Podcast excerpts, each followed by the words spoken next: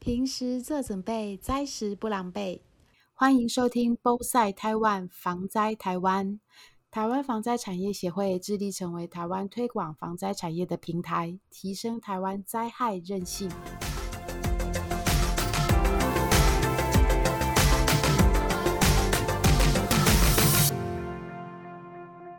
各位听众，大家好。我们今天呢要访问的这一位啊，经验非常丰富，然后有参加过围冠，然后也有参加过蝶恋花，也有在经历过 SARS，也有经历过就是花莲云门翠体，其实大小灾害事件都有他的身影，我都叫。这一位学长，就是因为他是我高中的学长。呃，我想要问一下学长，就是以地震为例好了，我们九月份是这个呃国家防灾月嘛？台湾历史上伤亡最多的是是在日据时代的一个地震，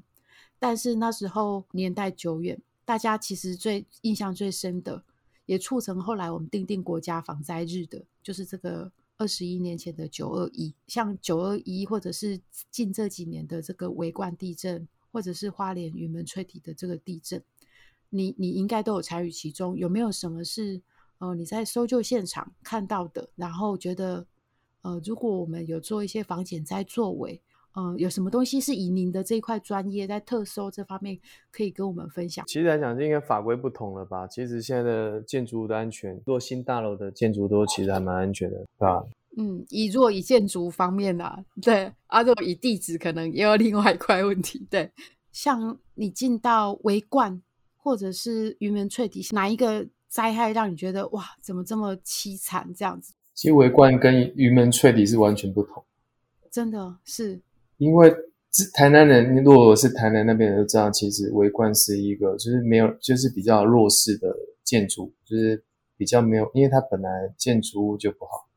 哦，它的料材我知道，后来有自救会，就是在呃告建商这件事情。对，然后去就是你就很很明显就知道，就是豆腐，就是就像豆腐破碎一样，可能整层地板都都塌下这样子。然后，但是你我们在云门翠体的话，你进去看，除了它一二楼，因为它法规设计它有那个柱子断断脚的问题，那它直上基本上每一层的每一层的建筑物基本上它都是稳固的，它地板只有些许裂痕，甚至没有崩没有崩塌的状况。但是在围观就是进去里面就是就是碎的。其实我们在进行搜救，我们都会怕二次、三次震的时候，它会掉落。围观发生，包括挖了三十几个小时，把那个一个小女孩的脚吧，给挖出来嘛，就是让她才能脱困嘛，她就手脚困困住了。对，嗯，那照样开挖，通常就不会尸体不会是完整的了。其实我们当下也有，我们还有另外一个地方也是，后来我们三天之后接手。一对夫妻加一个小孩子，他说小孩子是温的，那刚好是他们那边温的。嗯，那是好像第四天还是第五天对啊，那那个位置是我去去之前我们在负责的接手位，因为那个已经变成三明治了，就是层层甲板下来。对，然后他们挖出来，因为那个位置刚好是他们的新竹的一个义消的亲戚，所以他有跟我说，他们带出来之后是说，的明显的父母亲都已经上了，但是小孩子是，哎，也不大，不到一岁吧。我记得你的脚好像在那次也有扭伤，是吧？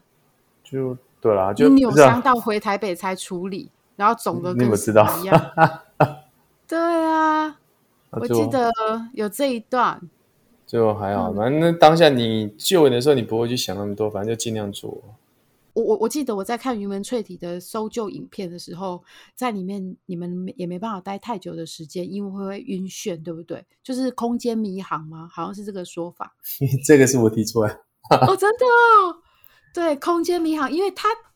我觉得这个东西还蛮蛮精确，因为这种东西一般人啊不会有感觉，但是那一天光是看那一个影片，我就觉得 有点晕了，因为习惯定位的问题啊。你原本习惯是说你的天花板是在你上面，或者是你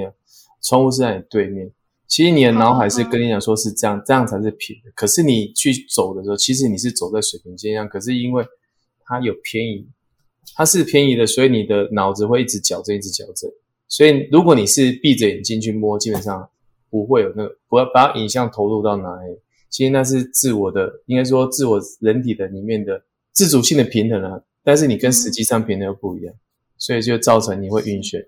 啊，最好的方法就是其实搜救一段时间之后，眼睛闭着休息就可以又开始。对，但这个压力又很大，因为你们要跟时间赛跑。第一方面要凿穿地板或一些东西去搬去救人，然后这时候你又不晓得余震什么时候进来，真的就是说，哎，要休息一下，让自己恢复，好像也没有办法真的完全，就是你还是得一直在这里面。那另外，因为因为我们知道地震哦，如果是你是处于一个地下水面比较高，在地质上含水量啊，可能会在地震的时候造成。土壤异化，云门翠体的那个位置，它就是在河边嘛。嗯，所以通常我们做防灾有一句话叫做“呃，美景第一排，海景第一排，也是灾难第一排”。你你一直觉得哎，这个风景 view 很好，但其实你临河边，你的这一个地下水面可能相对也比较高。九二一之前的可能建筑结构比较那时候标准比较低一点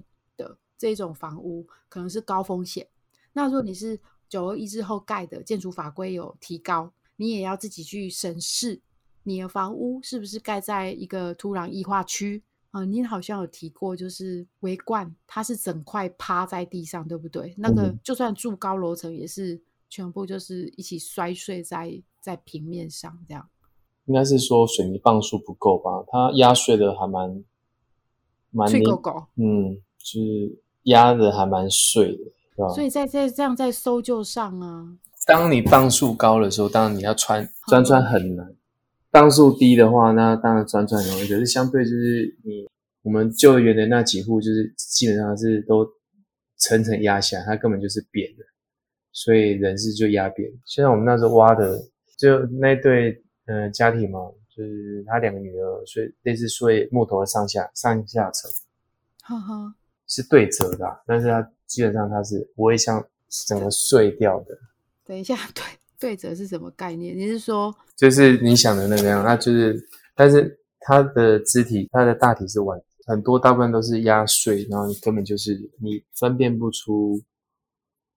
你有可能你的你的脚是你的脚底是在你头的位置，然后对，然后甚至到你背后什么，这是我们在现场看到的。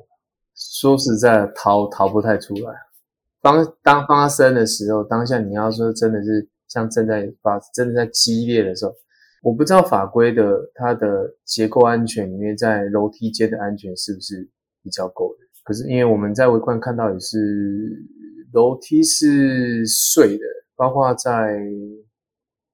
云那往那个翠体云顶也是一样，楼梯都是水。你不可能那个什么地震去坐电梯吧？那你你你一定是往逃生梯走，那逃生梯的。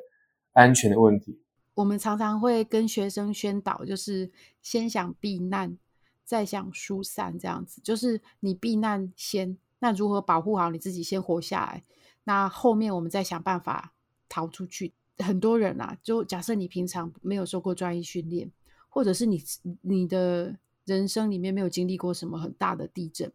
绝大部分的人都会会很怀疑说，这是地震吗？然后接下来，好，你确定它是地震？真的这么大？那你现在就是顾好猎逃。我这里工商广告一下，就是我们防灾商品里面有一个是避难衣柜。那它它它这个专利设计就是让你平常它是衣柜，但是你十秒钟以内一定可以把把那个衣服拉出来，然后你就可以躲在这里面，那等待救援。我建议听众就是你要有一点风险意识。我觉得杞人忧天，大家都把它当成是一个很负面的词。就觉得说，哎，没啦，没登点啦，不然就是我不知道学长你有没有听过一句话，就是说，反正大地震我也逃不了，小地震也死不掉，那我就不用做啦，我赶快发个地震文，是这样子吗？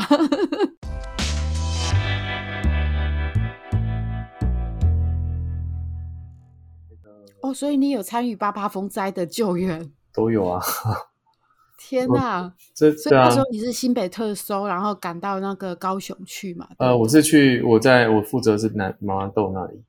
哼，对，我是负责麻豆，然后高雄那个那个那个是整个是灭村啊。那其实是目前的，其实那是最典型、最早、最典型的极端型气候所造成的。其实从那时候，其实大家就已经在已经在讲这一块。其实这十几年还是一样。嗯哼，就像淹水，它是进阶式的，就是你可能我那时候我记得我到台南时候，八风在的时候请求支援，我们下去在五凌晨五点多到吧，那时候可能淹水淹到小腿肚而已，然后到晚上的时候就已经淹到可能淹到二楼了，对，嗯，然后哇塞，嗯，这么高麻豆哎，对，已经淹到我们那时候开船已经可以，就是开船跟已经开，我们是跟那个什么电线杆一样高，就跟路灯的电线杆，然后已经快可以摸到高速公路那边。在你在渐进式，或甚至就是你没有立即的危险的时候，他会想要保全自己。财物，所以那时候我们其实我们那时候我们要进到低洼地区要拉人，对啊，然后他要求说我们帮忙他把那些电视啊就移走，其实都会有这种东西啊，就是看状况，因为那个面积实在太大了，撒下去那个整个方圆整个麻豆，包括整个那个太多人，那时候我们我们三天拉了五百多个人吧，就整天一直在做，一直在一直在救，一直在救，一直在救，然后对，然后嗯，因为白天拉不出来，因为有时候老人家觉得说啊，我一辈子就在这边，那我要跟他共进退。可是他就是你去救他，他就硬把门关起来这样。可是我们只是觉没办法，我们就是先先觉得他便宜，真的是太多人。嗯然后等到他等到半夜的时候，他淹到原本只淹到他的小腿肚，晚上已经他整个铁皮屋整个都淹淹淹灭了。然后邻居就叫我们，嗯，那我们就去了。然后那个位置是我们其实白天来过一次了。然后哦，我们以为他要跑掉，就没有，他就在里面。然后我们就没有，因为那里淹上淹到屋顶了，那我们必须要进到屋内去，所以我们半夜就是从那边然后跳下去，去把铁卷门打开拉开之后，然后再再潜水进去屋内，然后再进去里面搜索。然后他就看到他就抱着，他就算是算是浮，就是浮在那个嘛那个衣柜，衣柜是木头的嘛，所以它有一定的浮力。对，他就一直踩着，他其实半个身体都已经泡在水里面，他就可能靠着屋顶，然后那边口气那边吸，就会呼就会吸气这样的，在里面找到他，就是里面都漂浮，那边拨开，然后就找到那个阿嬷。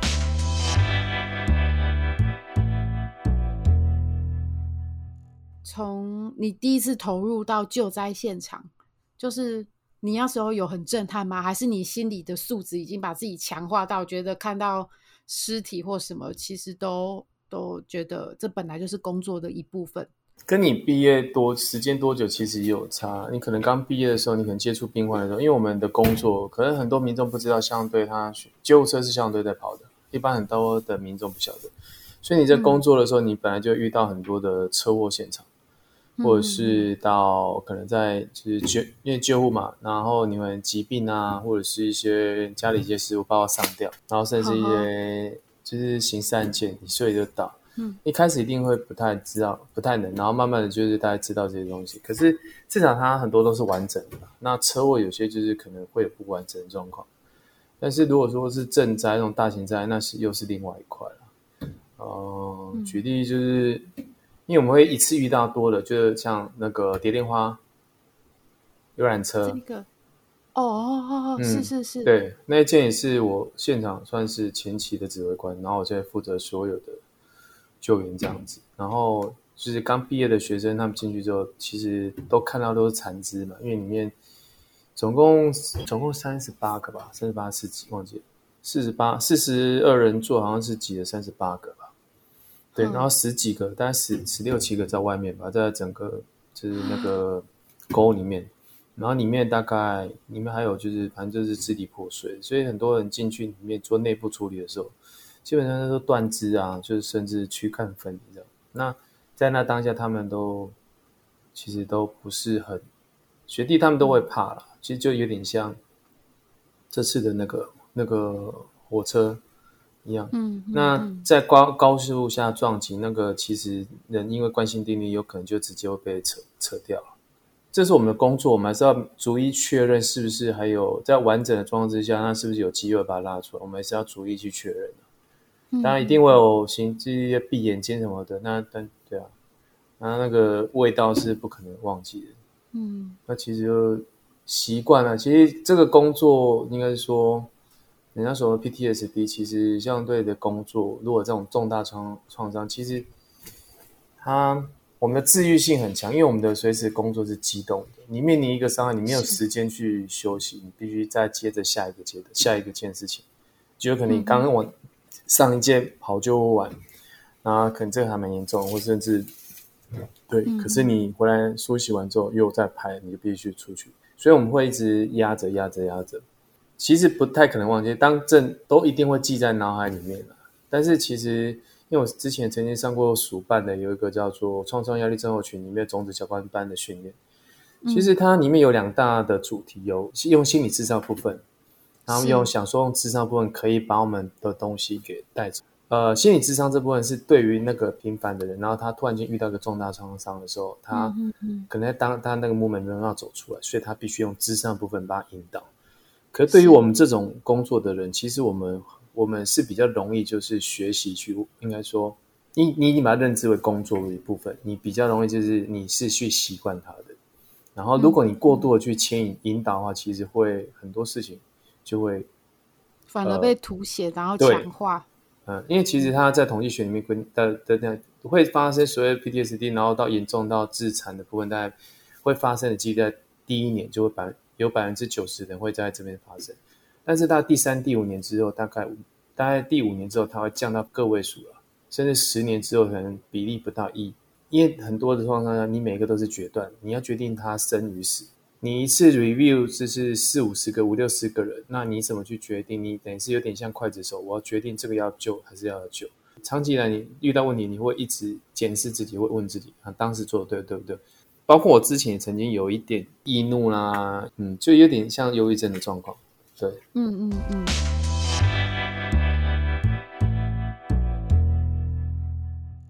其实，在这一次的这个泰鲁格号。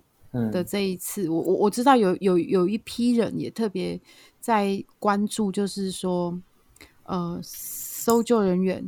会不会有就是在创对 PTSD 这样子，创伤压力症候群。对，那虽然在那个《火神的演练》里面有特别提带到一些，就是因为你们被赋予这样子的形象。每个人真的，我我真的觉得个体差异也蛮大的。就算你们你们会一直觉得这是工作是使命，反正就是该做还是要做。对我觉得这一块你们已经比我们一般的强强很多。有没有什么是你在你的公职生涯里面看到的？就是怎么就是还是没有办法跨过去？是因为是什么样的因素？你觉得 还是这个不方便？真的不知道啊。其实那时候他可能压力也蛮大的。你说完全是。是不是因为普优马那一次？你可能就是就像讲，你在短期间内你一直在 review，你 review 你自己做，是不是因为这件事情？我们其实我没没没办法说什么，对啊？那我相信他的压力是蛮大的。如果过度把他的责任都揽在自己身上，其实你会发觉没有人愿意做，因为那个压力实在太大了。就像那时候围观也是一样啊，那是一户十几人，然后家属直接跟我讲，因为没有人，其实就在现场最忌讳就是接触家属，嗯嗯，因为会很多的负面情绪，还有很多的祈求，然后你也不知道你你是要跟他讲实际呢，还是要给他希望？有时候我觉得最大的问题就是。我们不是神，我们就是一个一般有血有肉的人。我们不可能对抗大自然，完全不可能。真的，我们只能 尽可能的防护啦，减灾。对，就是减灾的部分，然后预防，就是多想一下这样子而已。那真的遇到了，就是只能去面对。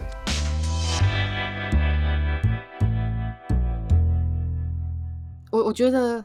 以前民众可能你觉得这些东西都是遇到才会有感，那现在《火神的眼泪》它的确带起了民众对这一块的呃一点的了解。我不确我不确定它是不是真的真实能反映完全反映你们的心声，可是会让一群完以前完全不不关心或者是比较不知道原来背后是这么多的刁民。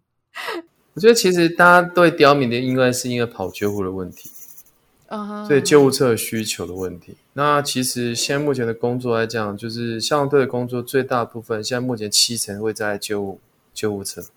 那其实，在这一块，其实救护车使用办法里面，其实它有规定是应该着收着收费用。如果它不符合层级，就是它的应该是要这样子吧。那其实以前我也提出说，把它列入所谓的健保给付这一块。其实，如果你一开始上车开始插健保卡之后，最后的认定不是由向导认定，而是由由医院那边，然后由健保局去认定的话，其实在于健保给付这边，它可以再做。可能因为你救护车你的使用原则不符，然后就会做手收收收费用。是，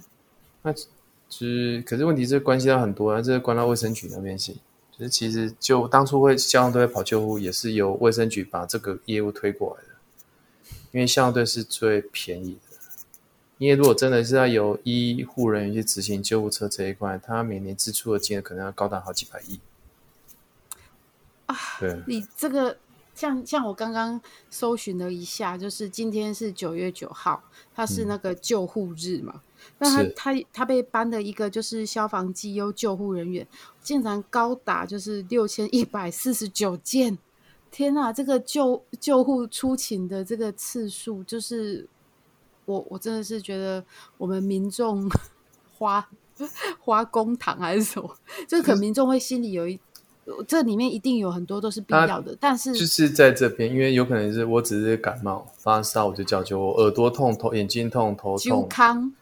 对，其实也不是的，就有些是可能要居住比较远一点或怎样，然后甚至他觉得说我不想要花计程车钱。其实在这部分，其实就是就是你叫相对去认定这件，其实会造成其实误会，然后觉得说啊，你你就是米虫，不不愿意做事情。给你冠个帽子比较容易。对，但是如果你是由鉴宝那边去认定的话，那那那不一样，那至少有个标准啊。对，然后我们其实这个部分，这还是需要法法去那个啦。就是像香港，他们现在也是把救就是救护车是独立的，他们叫圣保路救圣保路救救伤队吧。对他们就把把救护这一块是把它直接独立拉出来。其实消防现在也是希望说人力进，就是呃工时合法工合理工时化。主要的问题点是在于大家工作时工呃二十四小时问题不大，就是大家都在大部分时间都在因为跑救护这块，你的生活作息是没办法稳定的。嗯，你可能半夜就是很长啊。你假设你的班是从凌晨四点到八点。那你可能就是四点跑一件，五点跑一件，六点跑一件，七点跑一件，这来回就一个小时，所以几乎就是半夜也没得休息。长期下来，其实那种长期工作下来，大家都是一直在熬夜，所以大家等于放假，就算你隔天放假，你一定会先睡到中午或下午才起来。嗯，对，他的他的工作就会变成是这样子啊。而且如果又加上火警的话，那火警我们以前常常就是等打火警打打个两天三天，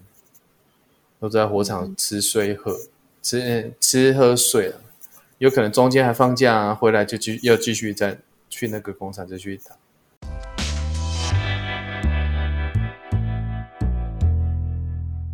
当然，我们也希望说补更多人力什么的啊，但是现在就是。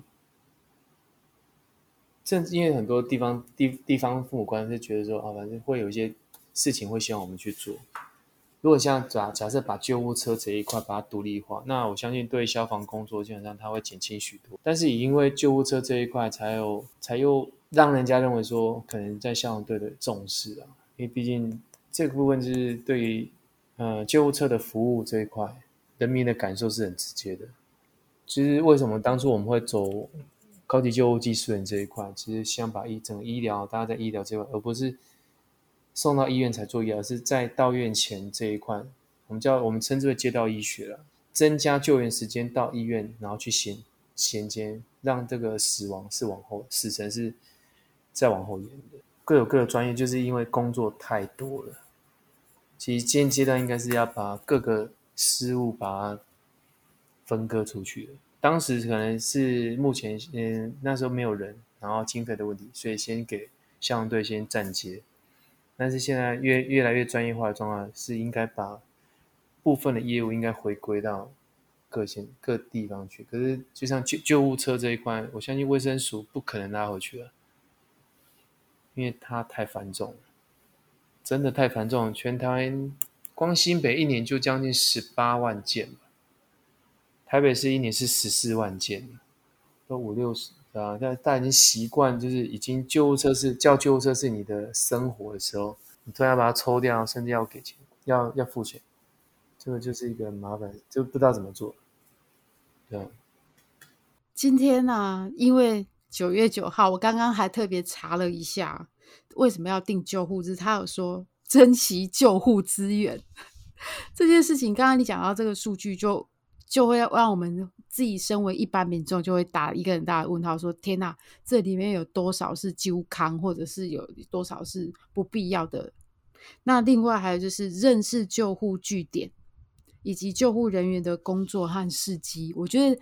呃，如果有更多人愿意说出来，然后让不不懂、不了解的民众可以去知道，原来我不应我我其实不我我自己可以处理，我不应该去这样子去让你们这样子疲于奔命。也许这个从业环境会好一点，然后也愿愿意能够让一个专业的这种工作能够更被重视，而且。更能够发挥你们既有的能量，在其他更更需要你们的地方，这样子，我觉得这个真的是今天选在九月 九号访问学长，我觉得很有意义。那我这里，我我你刚才在描述的时候，我就想到一句诗，新诗就是罗志诚的：“我心有所爱，不忍世界倾败，就是倾倒毁坏这样子。”对我们都是没有那么高阶啊，我们没有那么 没有那么。没有那么厉害啊，反正就是你有能力看到，你就会想要去把它做多救一个就是一个，嗯，把就是啊，不然好，对，你你有这个身份，有这个工作，干嘛不去把它做好？对啊，嗯嗯，我相信每一个消防跟搜救都是抱着这样的信念，真的是非常非常的谢谢你们。不会了，这这我们的工作了，这真的。